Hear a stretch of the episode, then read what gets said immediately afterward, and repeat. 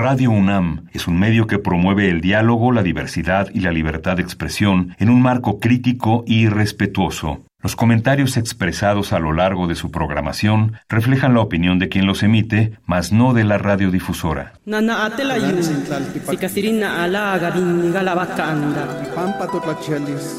Calme Cali, una ventana para asomarnos a un mundo culturalmente diverso.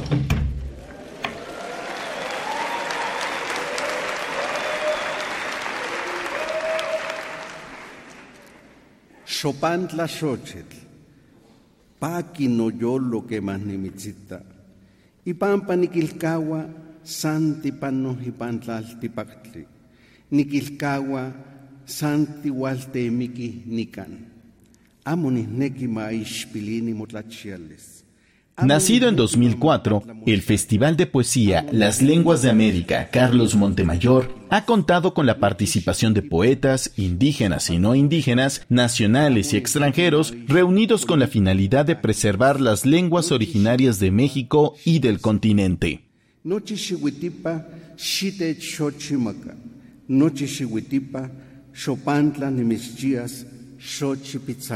Entre los países que se han presentado en este festival se encuentran Argentina, Chile, Brasil, Colombia, Ecuador, Guatemala, Venezuela, Estados Unidos y Canadá. Este año las poetas Natalia Toledo, de origen zapoteco, y Miquea Sánchez, de origen soque, serán las encargadas de conducir la novena edición del Festival de Poesía Las Lenguas de América Carlos Montemayor.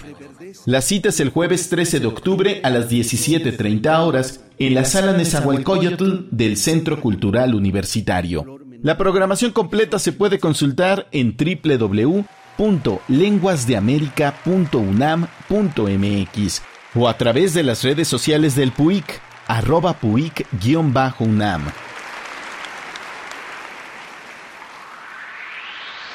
Calme Cali.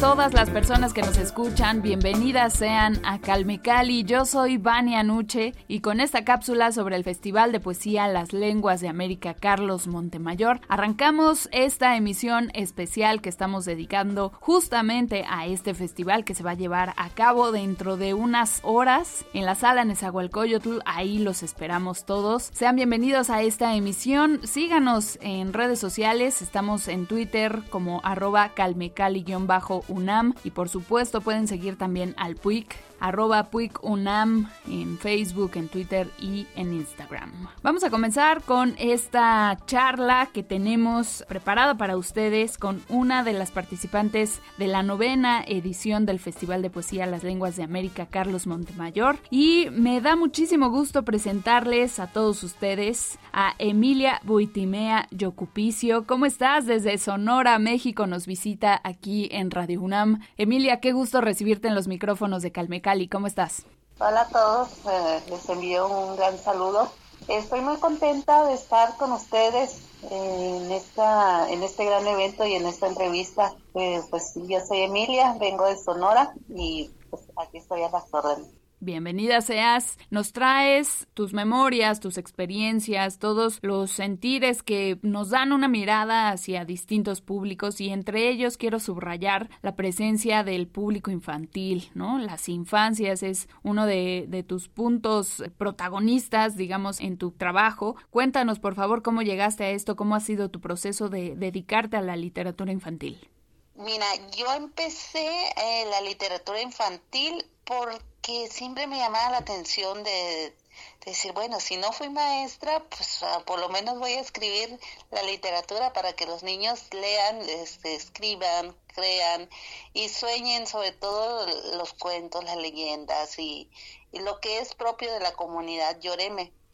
Y fue como a partir de ahí dije yo, bueno, pues me voy a dirigir a esta categoría y a partir de ahí empecé a escribir la narrativa de lo que fue mi primer cuento, lo que es la, procesión para pedir lluvia, Yuku Conti, y vi que fue un total éxito de que los niños sí se interesaban en, leer en leer en mi lengua fue después que empecé a escribir poesía, poesía dirigido al público infantil. Y a partir de ahí empecé y, no he dejado, no he dejado de escribir hacia ese público porque eh, me interesa muchísimo de que ellos lean, lean y sueñen y creen, porque también yo doy talleres y a través de esos talleres ya distingo a los futuros eh, poetas o narradores. Y es como así, pues de yo, yo dedico mi trabajo a, a este público infantil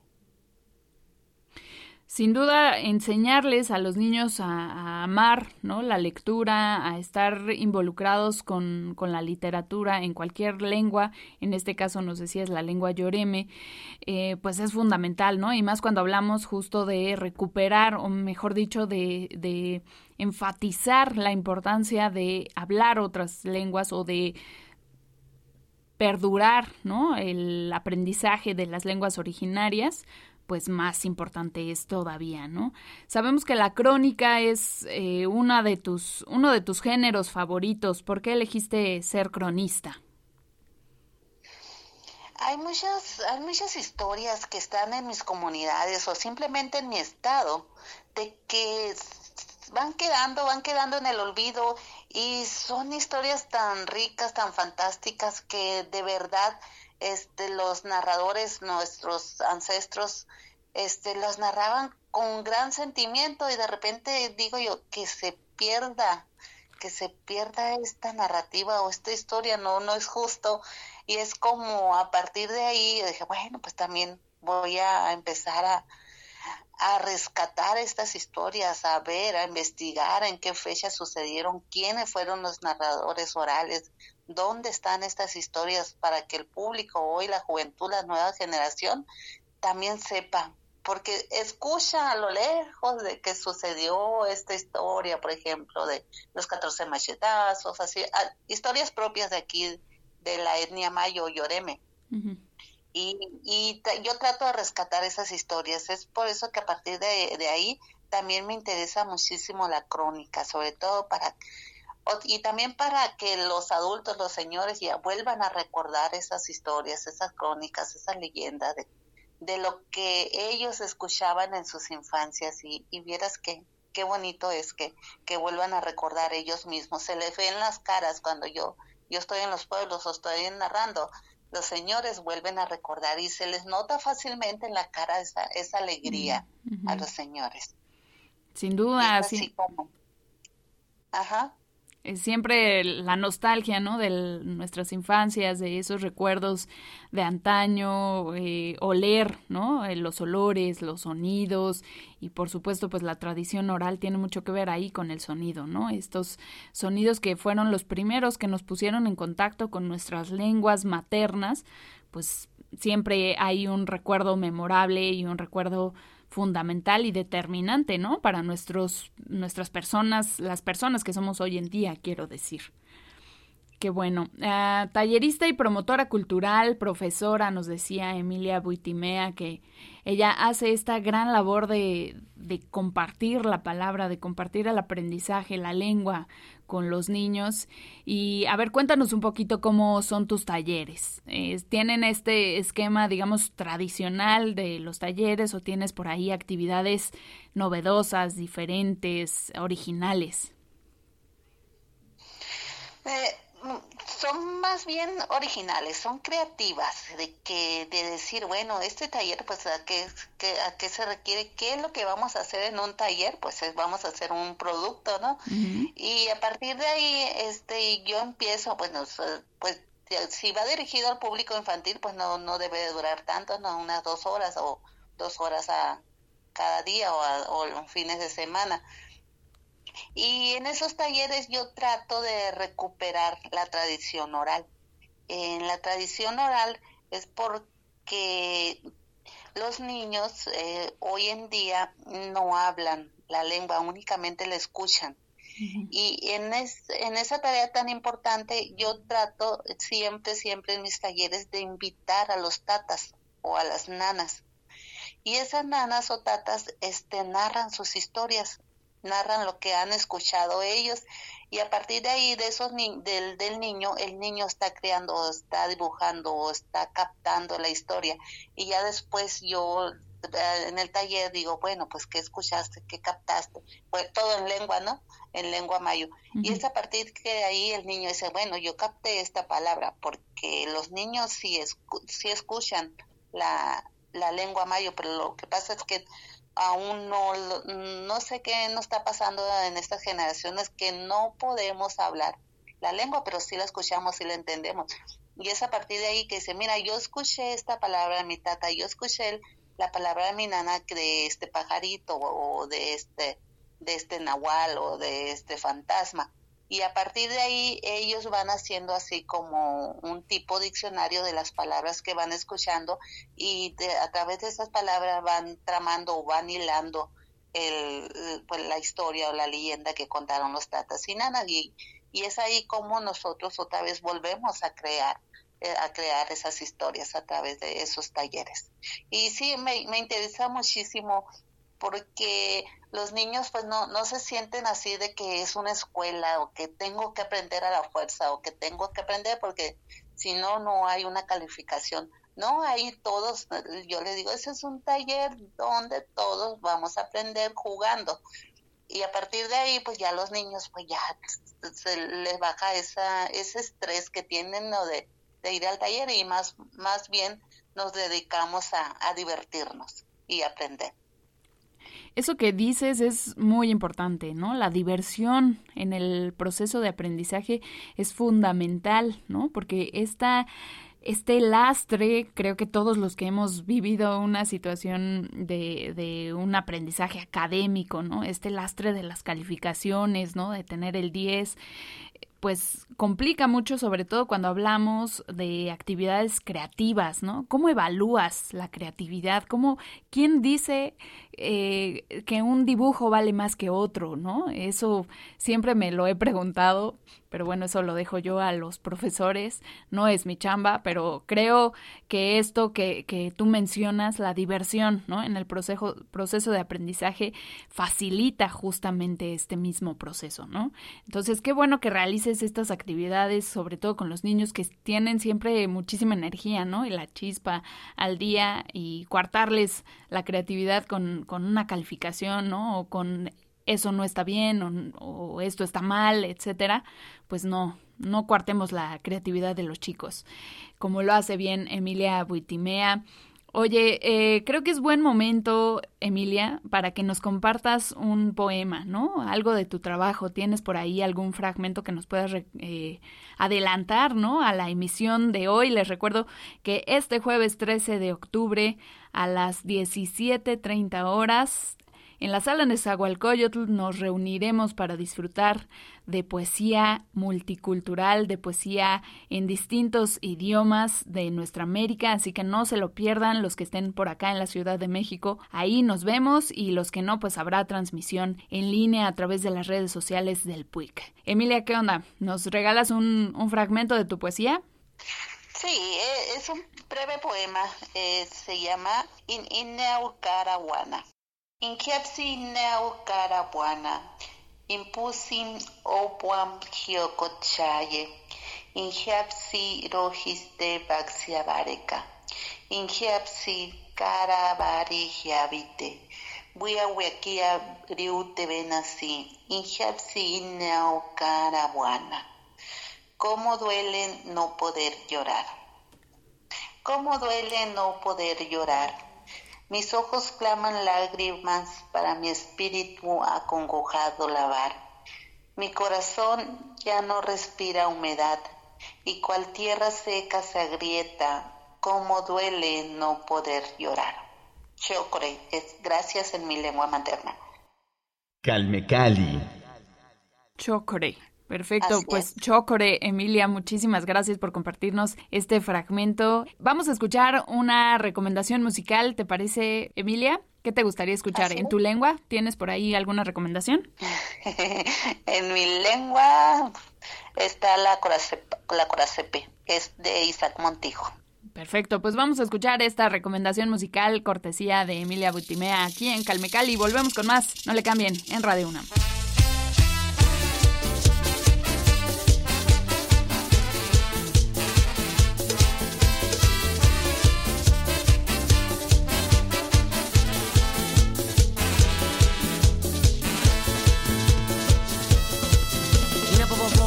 Estoy si penso ara kaweye Ama mai tata mai ne barukte kyoto ne imi noctina. Siro que ne weye y no me ne guate y kaki mi wan pasaro ala Kuisiro que me cae sin va. Déjane kai no te guay. Kupata betu kama meremte tili como tama wekai Pero pues acá güey y le paro come y na pone canata Tonto si no juaca, ilina urukta, el capa que ne veja sirokai.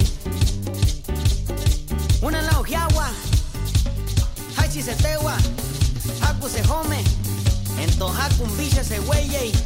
Ento que una vez penetegua, yo le me catu, le tocó catu, le tocó una vez pone buena. Al cabo que ne veja siro cahuelama, ento ni tatere, maño lisi, bajipe y nana rosa tu agui.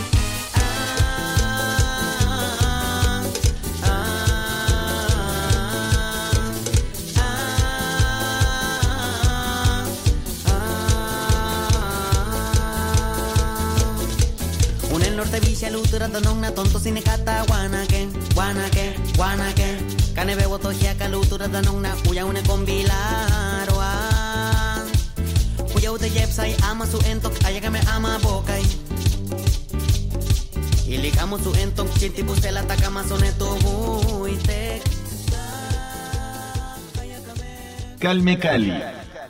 El Festival de Poesía Las Lenguas de América Carlos Montemayor nos espera con las voces de los distintos participantes en lenguas originarias y uno de ellos, una de ellas, es ni más ni menos que Emilia Butimea, que está con nosotros aquí en Calmicali. Y pues me gustaría preguntarte, Emilia, cuéntale a la gente si esta es tu primera ocasión en el festival y cómo te sientes de pisar la sala Nezahualcóyotl en este festival pues tan importante a nivel Universidad Nacional Autónoma de México, a nivel nacional, ¿no? A nivel internacional, porque hay convocatoria y hay asistencia de poetas de distintos países. ¿Cómo te sientes tú a unas horas ya de estar en este festival? Me siento tan contenta, eh, me imagino la cantidad de personas que van a llegar al rato. Es mi primera vez, es la primera vez la invitación que atiendo. Bueno, pues por la pandemia pues no, no se hizo, no porque estábamos encerraditos, pero aquí estoy de nuevo, eh, contenta. Eh, es un festival que yo digo para mí es mundial. Sí, es mundial porque en mi tierra nosotros nos estamos eh, bajo el Juyania, que es el mundo, y una vez que salemos de ahí, eh, de nuestro territorio, pues ya es mundial. es mundial para mí este, este festival tan grande, tan emotivo. Yo siempre soñaba con estar aquí. Siempre decía, ay, ojalá que algún día, algún día esté yo ahí ya ves, todo el tiempo se cumple, ¿no? Se cumple lo que nosotros decimos. Y pues mira, aquí estoy, yo aquí estoy eh, esperando el momento para leer con los grandes, mis grandes poetas y pues voy a estar ahí al lado de ellos qué emocionante, ¿no? Sin duda compartir el escenario, me imagino, a mí no me ha tocado, pero, y yo no soy poeta, pero me imagino que compartir el mismo espacio de trabajo con aquellos a quienes admiras, pues debe ser un sentimiento impresionante, ¿no? Ahora, en tu caso, ¿cuáles son esos poetas que, que tú anhelas ver? Digo, por supuesto que todos esperamos verlos a todos y disfrutar de su trabajo, pero en particular a ti, ¿cuáles, cuáles estás esperando escuchar? ¿Con cuáles quieres estar ahí ya? No puedes esperar más a, digo, ya sé que han tenido convivencias y han estado platicando y ya medio se conocen, pero ya en el momento de la sala Nezahualcóyotl, ahí enfrente de tanta gente, ¿a quiénes esperas ver ahí? Siempre espero ver a mm, Irma, a Natalia Toledo, a mis compañeros de Yucatán, a Griselda, a mi amigo Feliciano Sánchez, eh, espero que ellos estén ahí y espero conocer a, poetas del norte, porque a pesar de que nosotros estamos allá para el lado norte ¿no? de, los, de los estados, pero casi no hay convivencia y, espero que hoy eh, conviva con poetas del norte. Pero ya yo, yo ahorita quiero estar con, quiero saludar a todos los compañeros que, que conozco del sur y que son grandes poetas, entre ellos. Grandes trabajos escucharemos esta tarde en una sesión que no se pueden perder. Estamos emocionados acá, como lo podrán notar. Después de dos años ya decía yo de, ausencia, bueno, ya serán cuatro años, porque desde la última emisión que se llevó a cabo en la sala Nesa, pues ya, ya lleva bastante tiempo, pero esta ocasión, en esta tarde, vamos a regresar y disfrutar de la poesía de varios artistas de la palabra. ¿A ti quién te impulsó a dedicarte a la poesía? ¿A quién, a quién leíste y dijiste, wow, yo quiero hacer esto? ¿Sabes a quién le a Enriqueta. Ella es escritora de Chiapas. Enriqueta Lunes. Fue la, la, primera poesía que, que yo tuve en mis manos, los poemas que leí. Enriqueta Lunes, Juan Gregorio Regino, esos fueron los primeros poemas, bueno, los primeros libros que yo tuve en mis manos, hace muchísimo tiempo. y, y, ya, pues ya empecé con los poemas a escribir pero ellos fueron, eh, esos fueron los primeros libros que leí en lenguas originarias de otros estados. ¿Y tu, tu poesía de qué versa? Digo, ya nos compartiste hace un ratito cómo duele no poder llorar, qué poderoso poema, pero ¿cuáles son los temas, digamos, recurrentes en tu trabajo poético? La naturaleza, es siempre ha sido motivación la naturaleza, porque ya ves que estamos en, este mundo tan contaminado o tan, tan diferente como, como era antes. Y ese es el tema de que eh, yo trate, iniciando con la naturaleza, con el entorno, con el monte. Y, ya después yo ya me fui eh, al área de, de los derechos de la mujer de por ejemplo que, el, que debe ser la mujer de lo que son por ejemplo las traiciones de nuestros hermanos lloremes y, y así eso fue como cómo empecé a escribir, pero más bien ya es pues, sobre todo resaltar el derecho de la mujer indígena.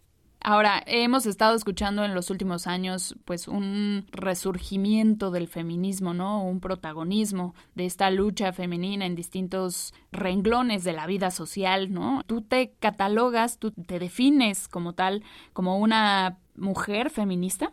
Pues mira, yo trato de de decir, bueno, pues si están mis derechos, pues también hay que hacerlo valer, ¿no? No, no sé en qué término es así, pues de muy feminista o feminista o de que no eres feminista, pero yo siempre trato, siempre trato de decir, por ejemplo, si, si hay una falta de respeto a la mujer, ahí estoy yo, pero ¿por qué estás faltando a esta mujer? Ella no te hizo nada, o, o mira, ve a este lugar, o, o tú tienes que, que hacer valer eh, tus derechos, tus sentimientos, tus emociones y no tienes por qué reprimir, no tienes por qué reprimir esa nostalgia de quedarte en casa. Tal vez para, para otros sí es feminista, pero yo no me considero feminista. Pero ahí, estoy, ahí estamos, ahí estamos. Impulsando los derechos de las mujeres indígenas. Sobre todo, muy importante. Interesante esta reflexión que nos compartes. ¿Dónde podemos encontrar tu trabajo, Emilia? ¿Lo podemos encontrar en la web o en alguna eh, disponible para compra en algún lugar? Fíjate que yo los tengo. Eh, siempre doy mi Facebook o mi, o mi número de teléfono, pero es por vía WhatsApp. Ahí es como me contactan, por vía Facebook o inbox. Es el Facebook Emilia Witimea. Y a través de ahí ya me escriben y ya me, o a mi correo electrónico que es emi, e m y 10 arroba hotmail.com. Ahí tienen ya las vías de contacto para ponerse eh, en comunicación con Emilia Buitimea y adquirir su trabajo, como ya lo escucharon hace un ratito, con este poema grandioso que nos compartió Emilia, eh, acercarse a esta poesía lloreme, a esta literatura crónica. Ahí si tenemos público infantil o los padres que quieran también acercar a sus niños a la poesía lloreme, al trabajo en letras de la lengua mayo o lloreme, pues ahí está una buena opción, Emilia Huitimea. Emilia, qué gusto que nos hayas acompañado esta ocasión en Calmecali. Nos vamos a ver al ratito por allá en la sala Nezahualcóyotl y vamos a cerrar, ¿te parece, con otro fragmento de alguna de tus poesías? Sí, e, es un poema que me encanta muchísimo, dice de Pipiski. Pipiski Wiwikay entonaskikik in huau hupam amani. Bien guanateca inosaweyey. Guame bom inositukai. Inakan met ne wiwika. Pipiski huyamet neneyey musalasi apone bipichay. Hita sohiapsi poinya huri wikit. Inosaukia hiokot hiba weyey. Pipiski Cantaba y deambulaba entre los mezquites de mi casa. Desde hace tiempo me seguía por esos caminos de mi infancia, cantándome al oído. Pipiski, volando de rama en rama, me miraba él con ternura. ¿Qué sentirá en su alma ese pajarillo que me sigue de manera tan desesperada? Y mi corazón se inquietaba. Ay, Pipiski, me hechizaste con el canto que anunciaba ya tu llegada.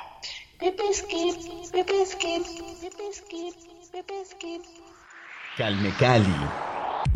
Chocre, Emilia, muchísimas gracias a ti. Qué bonito poema, Pipiski, además cómo lo, lo narras, cómo lo, lo, declamas, ¿no? Es bellísimo. Gracias, Emilia, por compartirnos estas letras, compartirnos tu palabra aquí en Calmecali. Y nos vemos en un ratito más por allá en la sala Nezahualcóyotl. Les recuerdo a todos que tenemos una cita para la novena edición del Festival de Poesía Las Lenguas de América Carlos Montemayor este jueves 13 de octubre a las 17.30 horas en la sala Nezahualcóyotl del Centro Cultural Universitario aquí en la Ciudad de México. No se lo pierdan, allá nos encontramos para disfrutar a Emilia Butimea y muchísimos otros poemas y poetas más. Gracias Emilia, un abrazo. Este es tu espacio. Cuando quieras volver, eres bienvenida. Gracias a Calmecali, gracias a todos ustedes. Nos vemos al rato. Ahí los espero.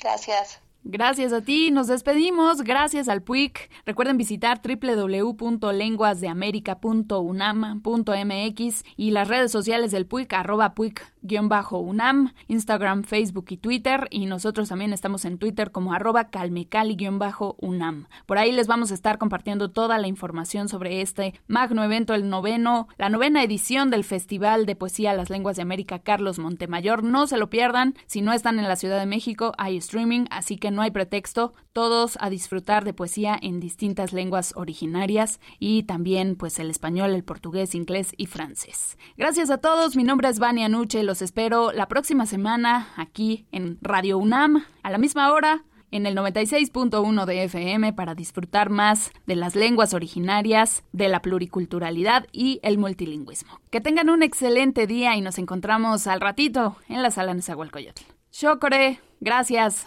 Hasta la próxima.